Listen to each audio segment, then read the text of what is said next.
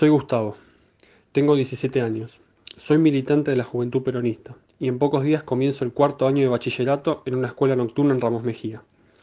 Hice un curso de reparación de radio y televisión y alquilo un pequeño espacio como taller para colaborar con mi familia y los compañeros que necesiten. Cuando vinimos a vivir a Buenos Aires, conocí otra realidad social y tantas injusticias despertaron mi sangre militante. Hubo un golpe de Estado. Están secuestrando gente de todas las edades. Los que consiguieron escapar cuentan atrocidades que dan miedo.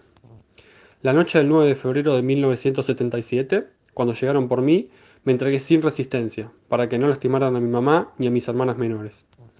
En esos días conversé con un compañero en la comisaría de Aedo. Él me vio muy lastimado. Le conté sobre mi abuelo enfermo, que tenía las manos atadas a mi espalda y pude pasarlas hacia adelante. Nada más supieron de mí. Un día como hoy se detuvo el mundo.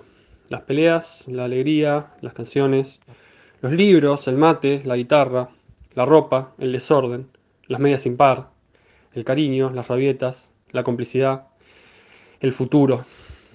Un día como hoy, cavaron un hoyo en la tierra y todos desaparecíamos.